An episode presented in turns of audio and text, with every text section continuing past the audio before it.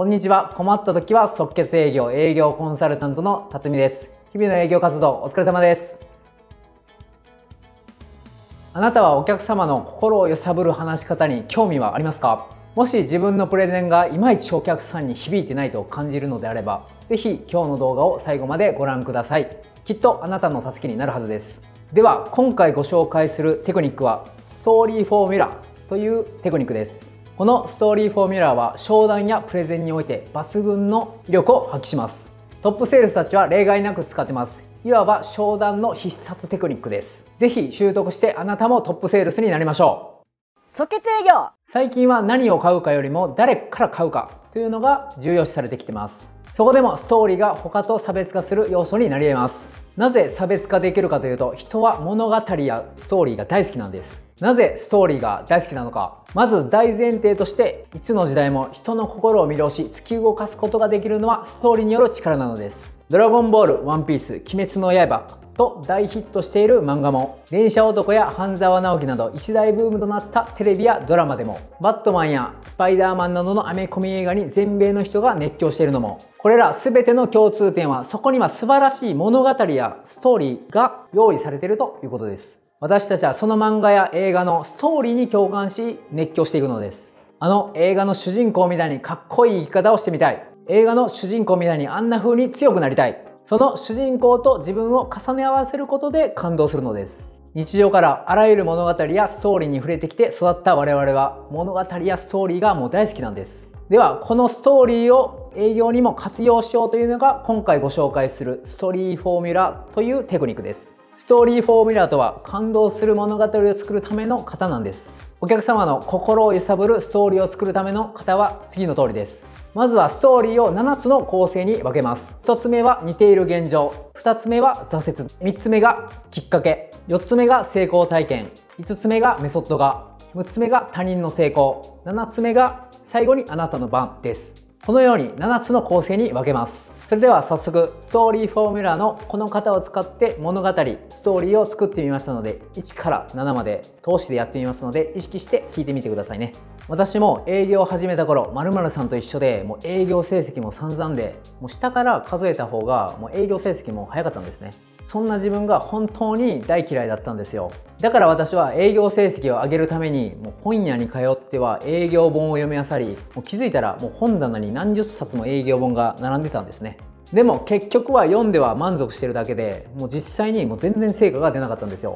思ったように成果も出ないしなんで自分って営業やってんやろうってなんだか虚しくなってきてもう営業やめようかなって思ってたんですね。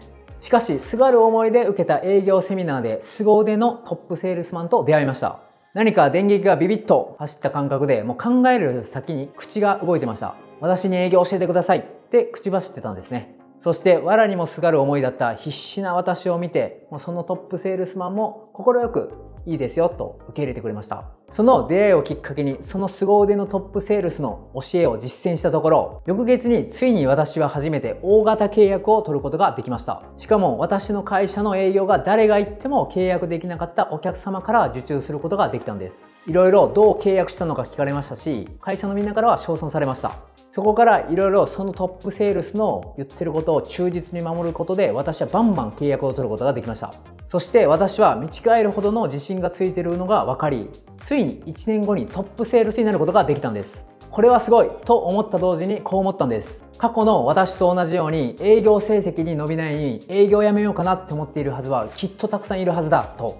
そこでその凄腕のトップセールスマンから教わったノウハウをまとめ独自の営業育成プログラムを完成させ会社を立ち上げたんですよ。幸いにも私の力を必要としている受講生は年々増え続けています。これまで多くの受講生が営業成績を伸ばし数多くのトップセールスを輩出しております。最初はいまいちだった営業マンも私たちのプログラムを受講していただき3ヶ月後にはもう大型契約が取りました。ありがとうございます。と嬉しい報告をくれるようになりました。このように弊社の営業育成プログラムはもう再現性が高くもう誰でもトップセールスになれることができます。まるまるさんももしもトップセールスになりたいのであれば私にぜひ任せてください。全力でサポートさせていただきます。以上がストーリーフォーミュラーを使った物語です。いかがでしたでしょうか？ここで営業を習えばもしかしたら自分もトップセールスになれるんではないか。と思っていただけましたでしょうか？ストーリーフォーミュラを使う時は自社で扱う商品やサービスについてあなたが素晴らしいと思ったきっかけのエピソードを具体的に詳しく話すことを心がけてみてください。自己紹介の時はあなたがその会社に入ったきっかけのエピソードを具体的に話すことを心がけてみてください。何千回何万回うちのサービスはおすすめですよ。とかうちの会社は素晴らしいんです。っていうよりもう何倍も効果的です。そのストーリーが具体的であればあるほど素晴らしい理由であればあるほどあなたの話に共感し商品やサービスが魅力的に伝わってもっとあなたの話を聞きたいと心を揺さぶれるお客様が増えるはずです。正直ストーリーフォーミュラーはトップセールスマンになるための必須のテクニックです。ストーリーフォーミュラーを最大限に活用するためにストーリーの話をする際に自分が一番熱くなる必要があります。そのストーリーと熱量にお客様の心は揺さぶられていくのです。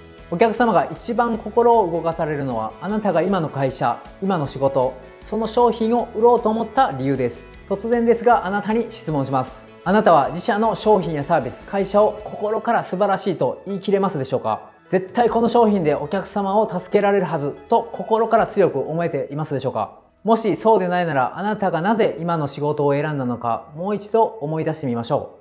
即決営業。では今回のまとめです。今回はトップセールスが必ず使っているストーリーフォーミュラーについて解説いたしました。ストーリーフォーミュラーとは人を魅了する物語を作るため7つの構成に分けた型です。7つの構成をもう一度言います。1つ目似ている現状。2つ目挫折。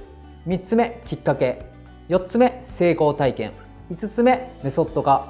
6つ目他人の成功。7つ目はあなたの番です。